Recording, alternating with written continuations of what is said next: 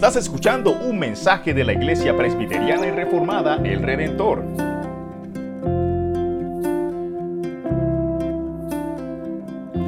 Esta mañana Jerusalén está cerca, la cruz está cerca, la cruz de Cristo. Y es donde nos encontramos en el libro de Lucas esta mañana. Pero antes de Jerusalén está Jericó. Y este capítulo, esta experiencia en Jericó realmente marca una transición en el ministerio y en la vida de Jesús. Es decir, que estamos en el capítulo 19, entonces Lucas ha usado 19 capítulos para explicar, para enseñar sobre casi 33 años de la vida de Jesús.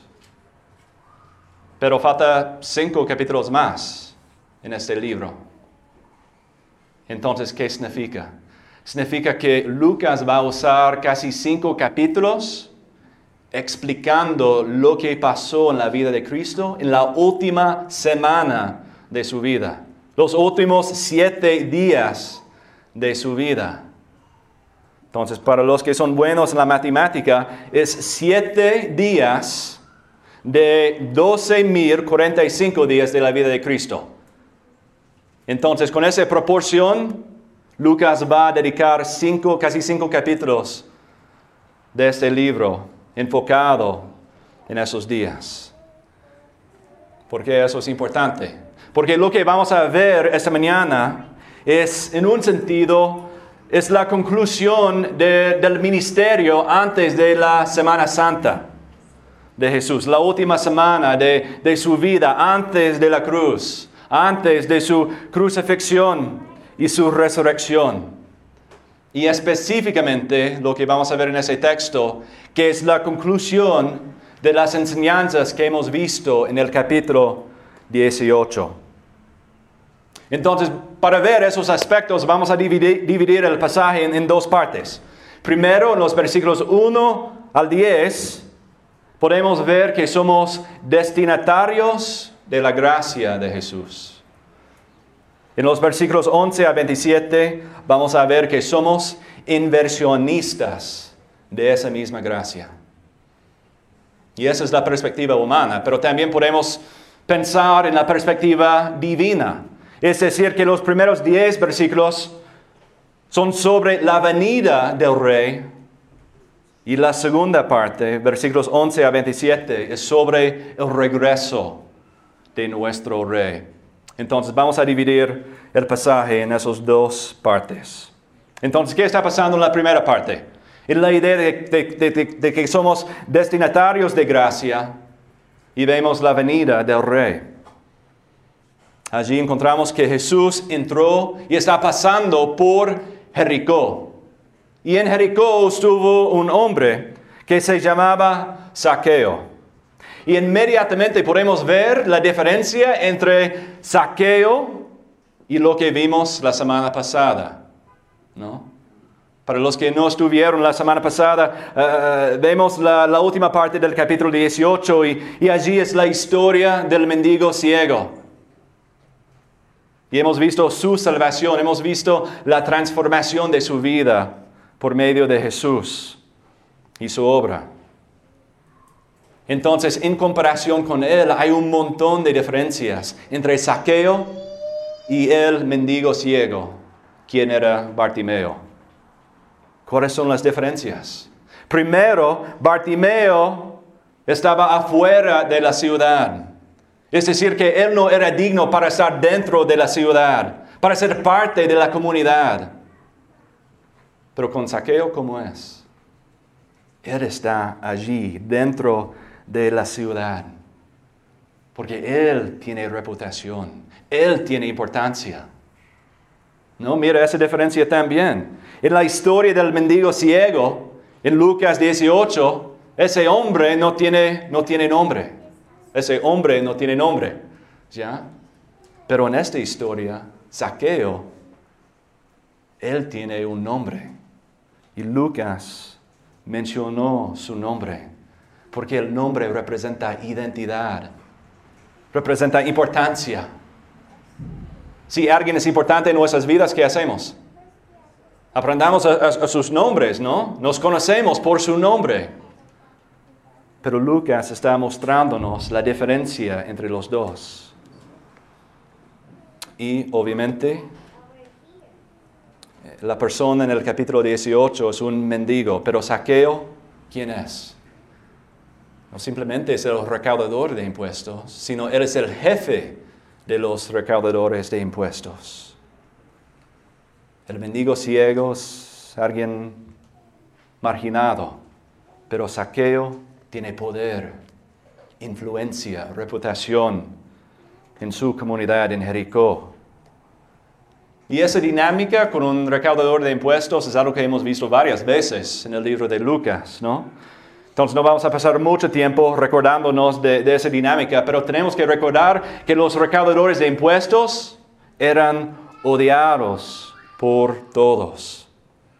¿Por qué? Porque típicamente los recaudadores de impuestos eran los judíos que estaban trabajando con el gobierno romano para recaudar los impuestos de la comunidad. Y muchas veces para recibir un sueldo, ¿qué hacía? Ellos robaron un poquito, ellos añadieron un poquito a los impuestos de la gente para recibir una porción. Entonces por eso eran odiados por los judíos, eran traidores de la gente judía. Y en esta historia, como el mendigo ciego en el capítulo 18, Saqueo escucha de que alguien está pasando en la ciudad. Él escucha de que Jesús está allí, está pasando por allí y él quería ver a Jesús. Él quería ver a lo que estaba pasando.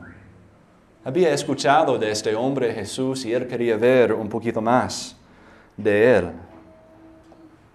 Pero también como el mendigo ciego, le prohibieron a ver a Jesús. ¿Se acuerdan de eso? Cuando Bartimeo está tratando de, de clamar a Jesús, de llamar a Jesús, ¿y qué hizo la gente? Cállate. Jesús tiene cosas más importantes que hacer. Pero aquí también en esta historia, Saqueo está bloqueado. Él no puede ver a Jesús. ¿Por qué? Está allí, era de pequeña estatura, por las multitudes que estaban siguiendo a Jesús, en los alrededores de Jesús. Él no pudo ver a Él. Y esa historia es una de las historias más, más conocidas, más famosas, ¿no? especialmente con los niños. Aún en inglés, no sé si existe en español, pero en inglés hay una, una canción específicamente sobre saqueo, porque puede ser una historia chistosa. ¿Por qué es así? Porque tenemos un hombre de poder, de influencia, el jefe de recaudador de impuestos, que tiene que correr y también subir un árbol. Los dos, para alguien con poder, es de mucha pena, de mucha vergüenza. Pero eso es lo que hizo. Entonces es chistoso imaginarnos lo que está pasando en esa historia, pero no podemos perder lo que Jesús está enseñando. Lo que Dios nos está enseñando por medio de su palabra. Vo- Voy a leer otra vez los versículos 3 y 4. Saqueo trataba de ver quién era Jesús, pero no podía, a causa de la multitud, ya que Saqueo era de pequeña estatura. Corriendo delante, se subió a un árbol sicómoro y así lo podría ver, porque Jesús estaba a punto de pasar por allí. Entonces, cuando piensas en esos versículos, si, si olvidamos el nombre que ya conocimos, ¿En, en qué piensas? ¿Piensas en un jefe de la ciudad? ¿Alguien con ese poder y reputación? ¿O piensas en un niño? Eso es lo que veo yo cuando leo ese versículo. porque en 3 y 4 no dice nada del nombre um, de, exactamente lo que está pasando. Entonces podemos ver esos, esos versículos y, pensar en, en un niño. Por ejemplo, si uno de mis hijos, si estuvimos en un desfile, pero no, no podrían ver por alguna razón u otra, ¿qué van a hacer? Ellos van a tratar de encontrar una manera para ver el desfile. Ellos van a correr al final del desfile o ellos van a subir un árbol o, o lo que sea para ver lo que está pasando. Y eso es lo que hizo Saqueo. Pero ¿por qué es importante que veamos ese detalle? ¿Por qué es importante que pensemos en un niño en este caso? Mira el versículo 17 del capítulo 18. Jesús dice, en verdad les digo, que el que no recibe el, el reino de Dios como un niño, no entrará en él. ¿Qué está diciendo? De que Saqueo se puso como un niño para ver a Jesús.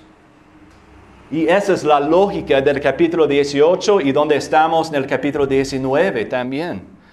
El versículo 18 del capítulo, eh, el versículo 17 del capítulo 18 se menciona esa idea de que tenemos que ser como niños. Otra vez, no está diciendo que deberíamos ser inocentes, libres de pecado, sino deberíamos depender de nuestro Dios, quien es nuestro Padre. Y en ese sentido somos como niños.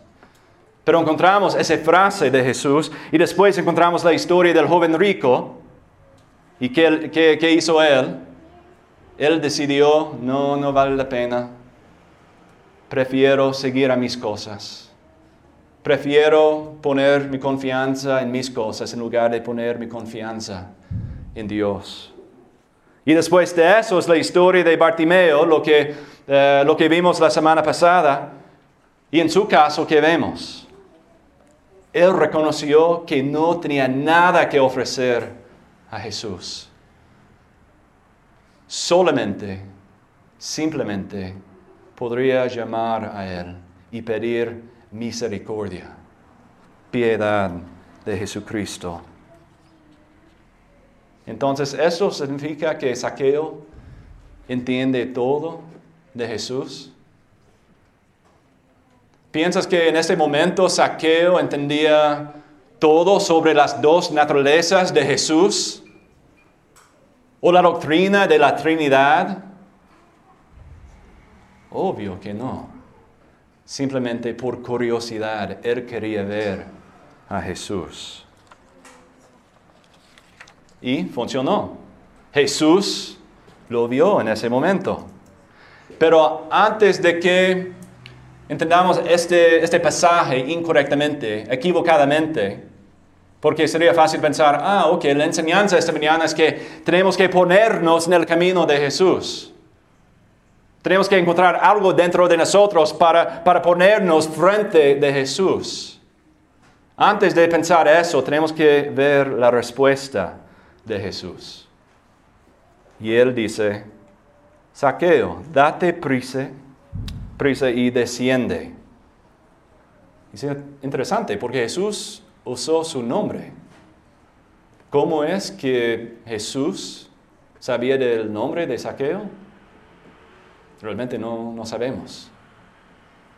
Solamente sabemos por la respuesta de Jesús que el nombre de Saqueo estuvo escrito en el libro de vida, en el libro del Cordero. Entonces quizás por eso, pero realmente no sabemos, no nos dice en el texto. Pero ¿qué dice Jesús después de eso? Porque hoy debo quedarme en tu casa. ¿Te puedes imaginar eso? Por ejemplo, si alguien después del servicio me dijera, ah, Nathan, ah, para que sepas, ah, esta noche yo voy a quedarme en tu casa. Voy a cenar contigo. Y sería un poquito, ay, ¿qué, qué hago con eso, no? Podría ser una, una ofensa, realmente. Un grosero. Pero ahora tenemos que pensar en esta manera. ¿Cómo sería si el presidente le llamara y le dijera, me voy a quedar en tu casa esta, esta noche? Sería diferente, ¿no? Ya, sí, Señor, yo voy a preparar mis cosas, yo voy a preparar la casa para la venida. Y eso es lo que está pasando en la vida de Saqueo. El rey del universo va a quedarse en la casa de Él.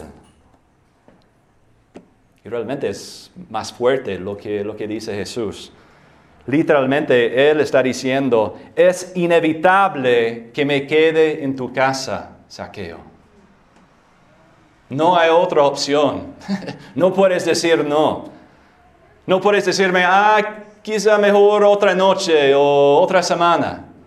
No, es inevitable que me quede en tu casa saqueo. Y aquí vemos la autoridad bondadoso, bondadosa de Jesús. Jesús lo llamó por nombre. Jesús ingresó su vida. Él no pidió permiso para ingresar la casa ni la vida de saqueo. Él le dijo, esta noche me quedaré en tu casa. ¿Y qué es la respuesta de Saqueo en el versículo 6? Entonces él se apresuró a descender y lo recibió con qué? Con gozo. Entonces no hubo una presión, no hubo una pena, no hubo nada así para Saqueo.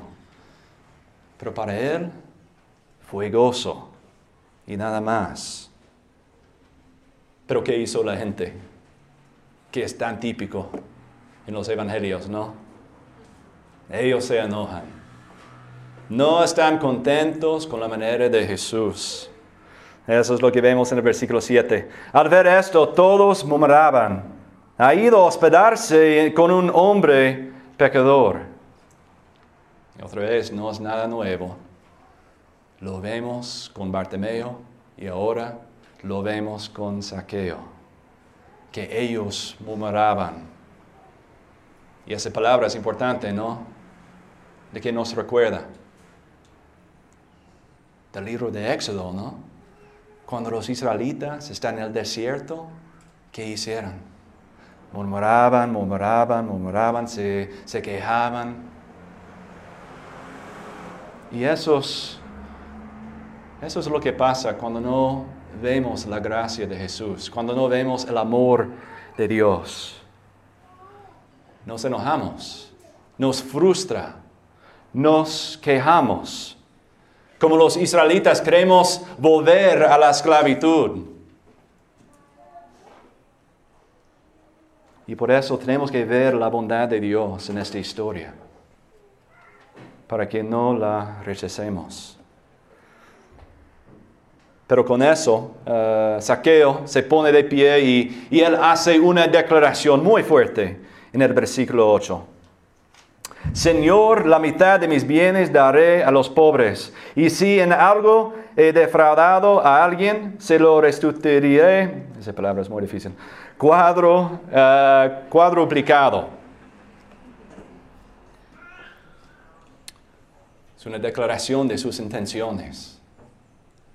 Pero ¿qué está pasando aquí? Creo que tenemos también escuchar la respuesta de Jesús en el versículo 9. Hoy ha venido la salvación a esta casa. Wow, espera, Natán, hemos leído muchas veces de que parece que Jesús odia a los ricos. Él no quiere nada que ver con los ricos, pero acá Él está diciendo que la salvación había llegado a la casa de Saqueo, un rico, un recaudador de impuestos. Y hemos visto las advertencias, ¿no? En los versículos 25 al 27 del capítulo 18. Qué difícil es que entren en el reino de Dios los que tienen riquezas, porque es más fácil que un camello pase por el ojo de una aguja que el que un rico entre en el reino de Dios.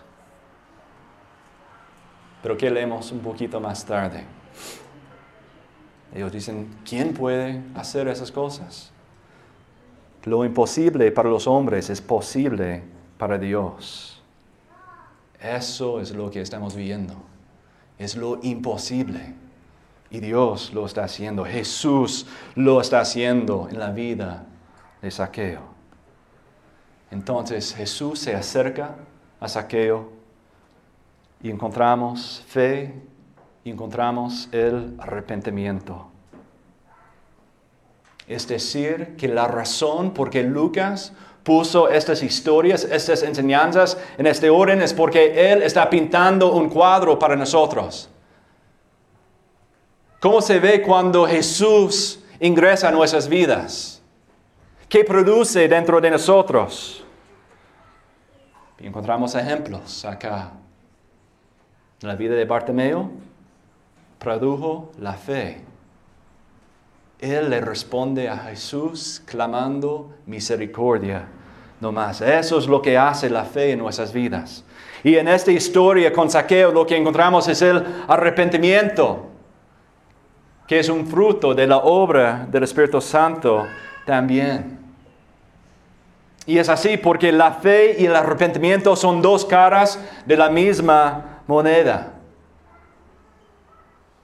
Como creyentes, como cristianos, como hijos de Dios. No elegimos uno a otro, no elegimos la fe o el arrepentimiento. Siempre están juntos para nuestra salvación. Un teólogo que se llama John Murray dice eso. La fe que es para la salvación es una fe penitente. Y el arrepentimiento que es para la vida es un arrepentimiento creyente. Es un arrepentimiento por fe. ¿Qué está diciendo? Que no podemos dividir los dos. No podemos dividir la fe del arrepentimiento.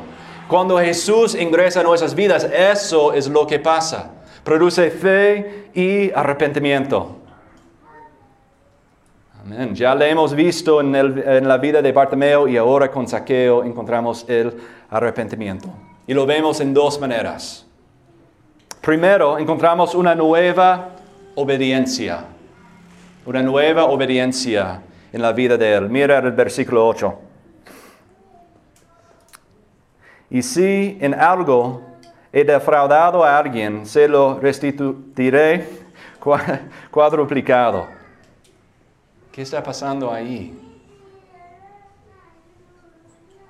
Si somos familiares con el Antiguo Testamento, deberíamos recordar que hay leyes en cuanto a cómo deberíamos recompensar por esos pecados, el robo, cosas así. Y en Éxodo 22 leemos eso. Si alguien roba una oveja, pagará cuatro ovejas. Eso es lo que está haciendo Saqueo en esta historia. Él había encontrado una nueva obediencia. Entonces, Él no está tratando de obedecer a Cristo para, para ganar la salvación, para ganar el amor de Dios, sino es su respuesta después de ser llamados. Llamado, después de que Jesús uh, ingresara a su vida. Entonces, es una nueva obediencia. Y también encontramos las mismas palabras en 2 Samuel 12, cuando Natán está hablando con David y se enfrenta el pecado de David. Y allí encontramos esas palabras. Y se encendió la ira de David en gran manera contra aquel hombre y dijo a Natán, Vive el Señor que ciertamente el hombre que hizo esto merece morir y debe pagar cuatro veces por la cordera, porque hizo esto y no tuvo compasión. ¿Recuerdan esa historia? En esa historia Natán estaba hablando del pecado de David, pero en ese momento David no lo sabía. Pero David sí sabía de la justicia de Dios de la ley de Dios. aunque cuando fallemos en la ley, hay gracia en Cristo. Y eso produce nueva obediencia. Entonces hay nueva obediencia y también hay nueva generosidad. En el versículo 8, Señor, la mitad de mis bienes daré a los pobres. ¿Puedes ver el corazón de Saqueo en este momento? La generosidad, reconociendo lo que recibe de Dios, Él quiere, quiere reflejar esa gracia, esa generosidad a los demás. Entonces, en el arrepentimiento de saqueo, Él quiere amar a Dios y amar a su prójimo. Eso es un nuevo corazón. Eso es el arrepentimiento verdadero. Y eso produce el gozo en nuestras vidas. Pero nota lo que Jesús no dijo. Él no dijo, saqueo, cuando hagas esto, cuando des las cosas a los pobres y cuando, cuando des los, eh, la recompensación de, de tu pecado, serás salvo. Él no dijo eso. ¿Qué dijo?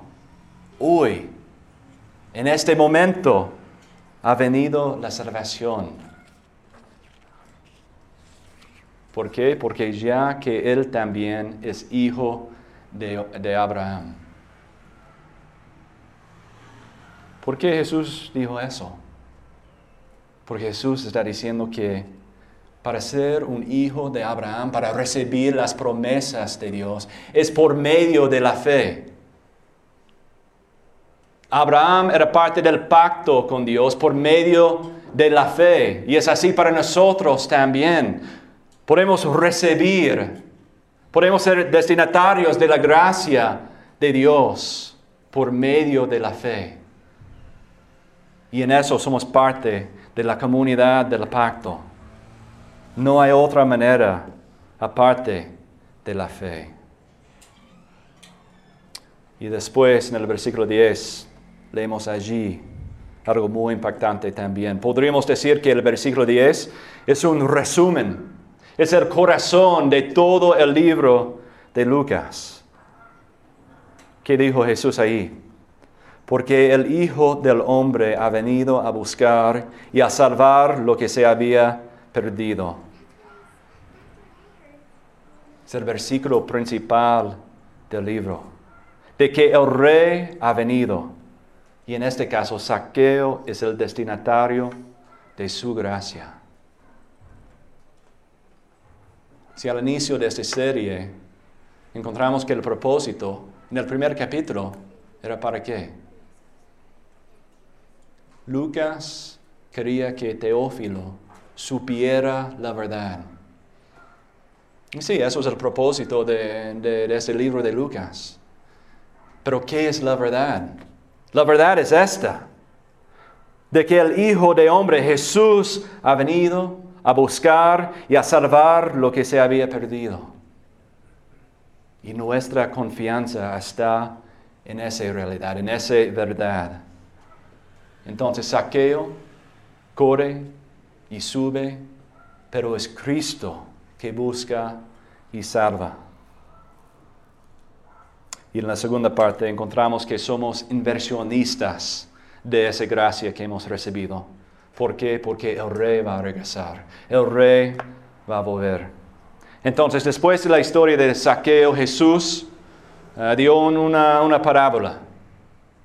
Pero tenemos que tener cuidado, no debemos separar esa parábola de la historia de saqueo. Están conectados. Y por eso dice en el texto, estando ellos oyendo esas, esas cosas, Jesús dio la parábola. Y también, como hemos visto en los últimos capítulos, ahora Jesús o Lucas está explicando la razón para la parábola al inicio. Y eso es lo que vemos en el versículo 11.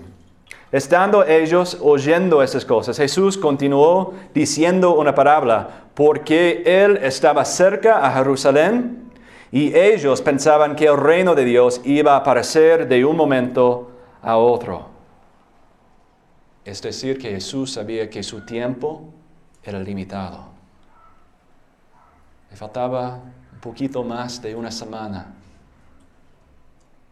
Entonces, era urgente que sus discípulos entendieran lo que estaba pasando. Él quería preparar a sus discípulos para su muerte y para su ascensión. ¿Por qué? Porque ellos estaban esperando otras cosas, ¿no?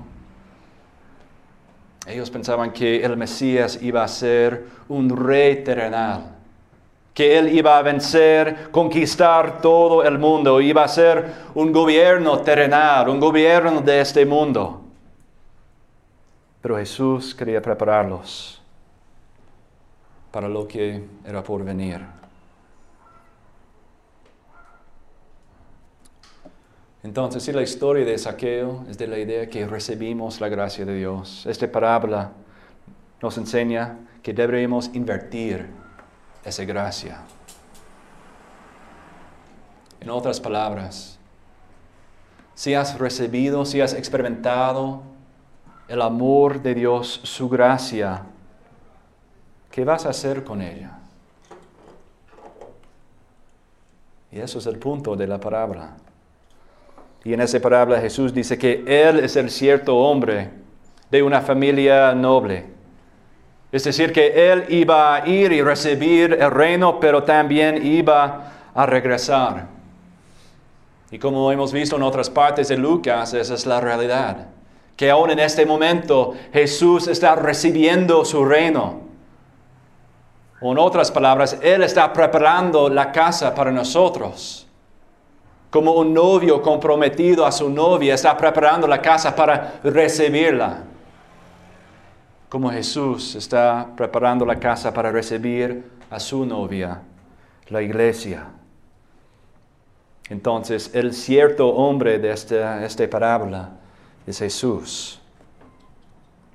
Pero hasta que Él regrese encontramos dos tipos de personas. Primero en el versículo 14. Pero sus ciudadanos lo odiaban y enviaron una delegación tras él diciendo, no queremos que éste reine sobre nosotros. Ellos son los que realmente no quieren una rey. Ellos quieren ser los reyes de sus propias vidas. No querían someterse a nadie, pero querían buscar sus propios reinos. Es decir, ellos son los no creyentes. Pero hay otro también en el versículo 13. Llamando a diez de sus siervos, los repartió diez minas y les dijo, negocien con esto hasta que yo regrese. Y es importante reconocer que en esta parábola Jesús no está hablando de los dones espirituales que leemos en, Romanos, en Corintios. Él está hablando del Evangelio. La mina representa el Evangelio, representa la gracia que hemos recibido. Y es decir, que el Evangelio es igual para nosotros, para, para todos nosotros. No podemos ganar más del Evangelio, no podemos tener menos del Evangelio de otra persona, pero todos recibimos la gracia de nuestro Señor. Si eres creyente, has recibido la misma cantidad, digamos, de la gracia de Dios, de su Evangelio. Es la misma gracia que Saqueo recibió en ese día. Pero, ¿qué deberíamos hacer con ello, con el Evangelio? ¿Qué dice Jesús? Negocien. La palabra aquí, la palabra en griega, es de donde viene la palabra pragmática. Es decir, que Jesús está diciendo que deberíamos estar ocupados con el Evangelio en nuestras vidas. Que deberíamos estar trabajando en el Evangelio En otras palabras, hermanos, haz algo con la gracia que has recibido, porque no es en vano lo que habías recibido. Y en este caso nos recuerda del, huerto en, uh, Génesis, ¿no?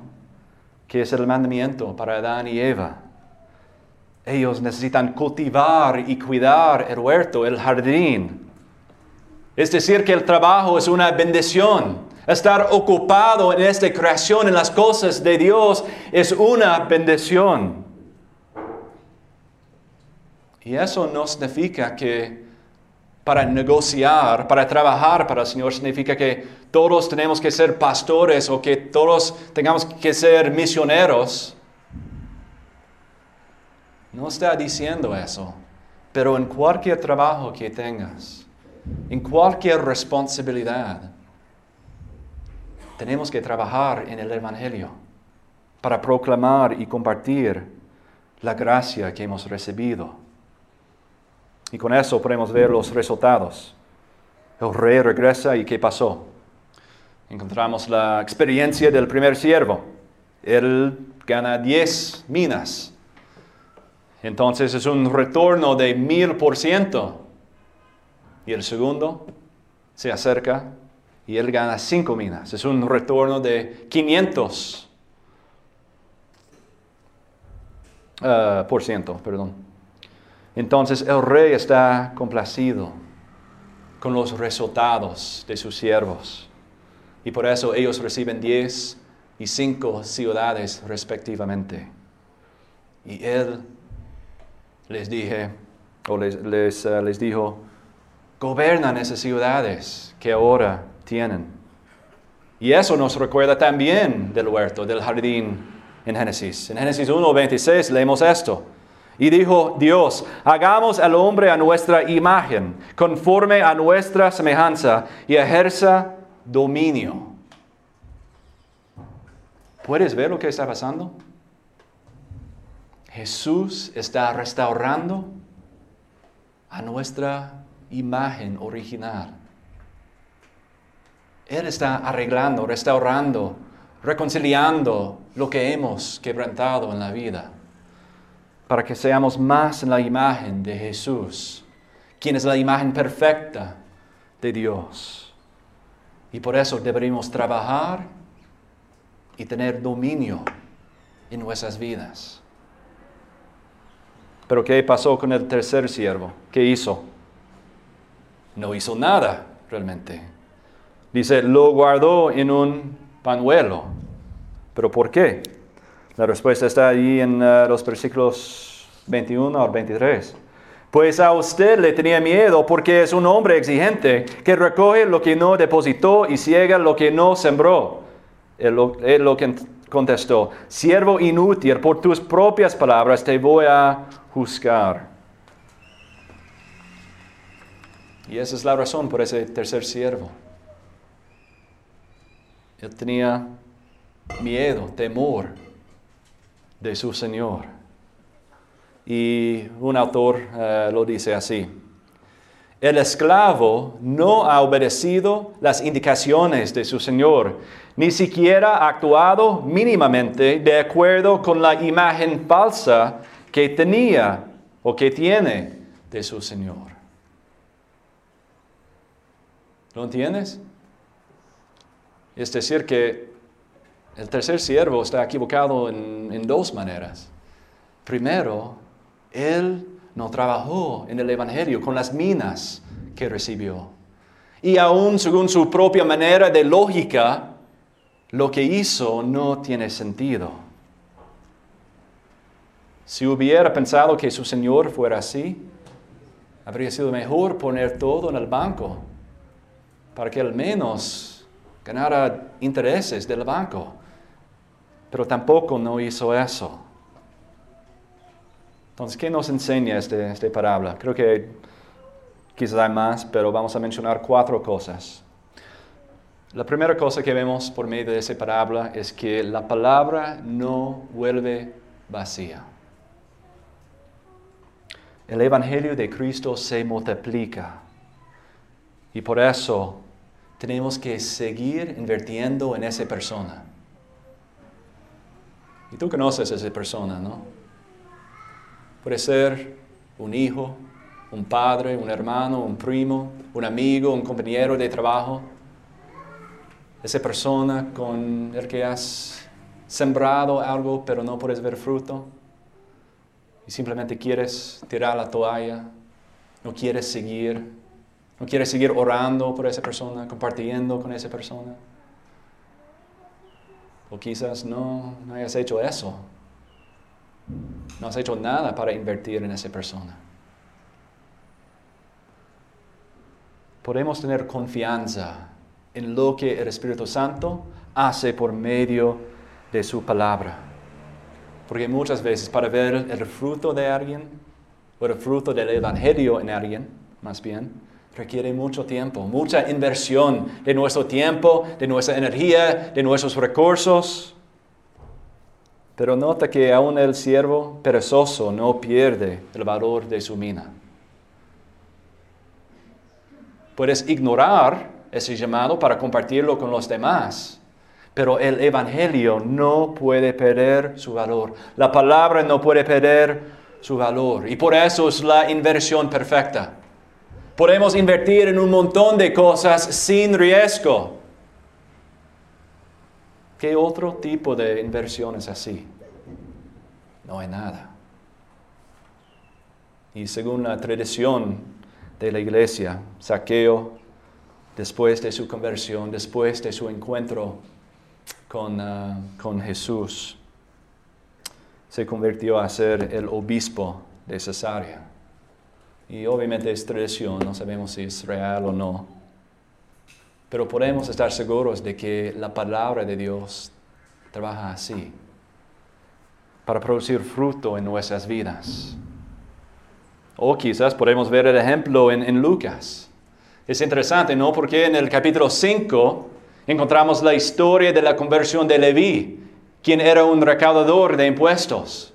Pero ¿qué está pasando aquí en el capítulo 19? Encontramos la conversión del jefe del recaudador de impuestos.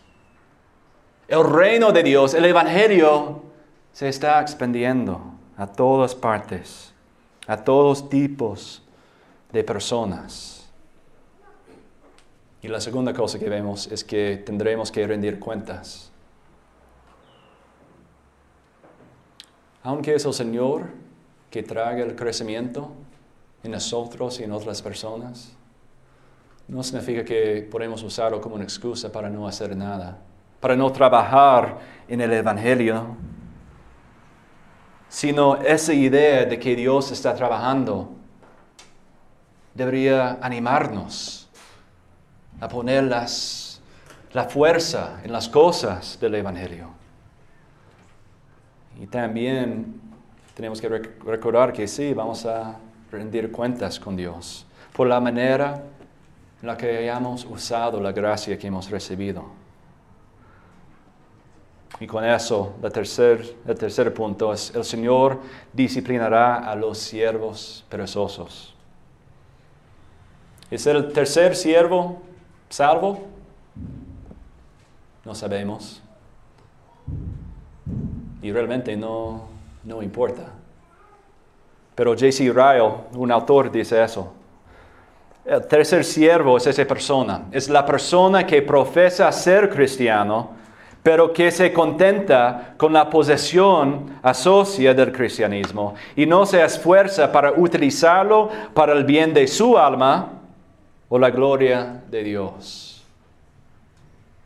Describe bien el tercer siervo, ¿no? Él recibió la gracia del Señor, pero estaba preocupado por sus propias cosas. Más tarde en la vida yo puedo invertir. Más tarde en la vida yo puedo dedicarme a las cosas de Dios. Pero no es así. El Señor va a disciplinar a los que habían recibido la gracia, pero no quieren trabajar para el reino. Y la última observación es muy claro lo que el Señor hará con sus enemigos en el versículo 27. Pero a estos mis enemigos que no creían que reinara sobre ellos, tráiganlos acá y mátenlos delante de mí. Es uno de los versículos que realmente no queremos leer, especialmente desde el púlpito. Voy a ofender a alguien Alguien no va a regresar porque estamos hablando del juicio de Dios. Pero Jesús es muy claro de lo que va a pasar con los no creyentes, con los que quieren seguir en su rebelión contra Él, contra su reino. Entonces, hermanos, el rey va a venir de nuevo. Él va a regresar. Pero hasta ese día somos inversionistas de la gracia del Señor. Sí es cierto que la mina es del Señor, pero somos mayordomos de eso. Tenemos unas responsabilidades. Tenemos que multiplicar lo que hemos recibido en el poder de Él. Entonces deberíamos invertir. No apostar, sino invertir. Porque los resultados son seguros en nuestras vidas. Hermanos, Jesús ha venido para buscar y a salvar a lo que se había perdido. Nos ha dado la salvación por medio de la fe y el arrepentimiento. Pero ¿qué vas a hacer con esa gracia? ¿Cómo vas a ser un inversionista de esas cosas? Oremos. Este fue un mensaje por el misionero Nathan Bonham. Puedes encontrar más información ingresando a www.iglesiaelredentor.com.